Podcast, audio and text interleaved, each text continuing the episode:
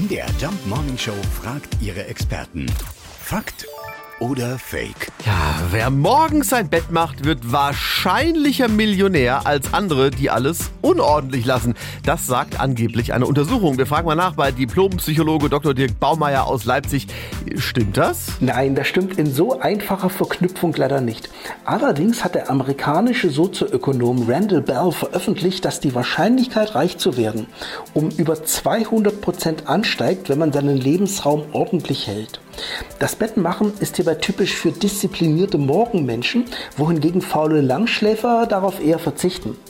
Das Bett, das unserer Ruhe und gelegentlichen Schlaflosigkeit den Rahmen gibt, ist also ein Symbol für unser sonstiges Leben. Wer sich bereits am Abend unter der Bettdecke zur Mumie rundet und sich morgens zur Ordnung ruft, dessen Nachtleben ist auf recht harmlose Art geregelt und er wird oft auch beruflich erfolgreicher sein als jemand, der gern in nächtlich geöffneten Erfrischungsstätten rastet. Das ist die schönste Umschreibung für Kneipen, die ich je gehört habe.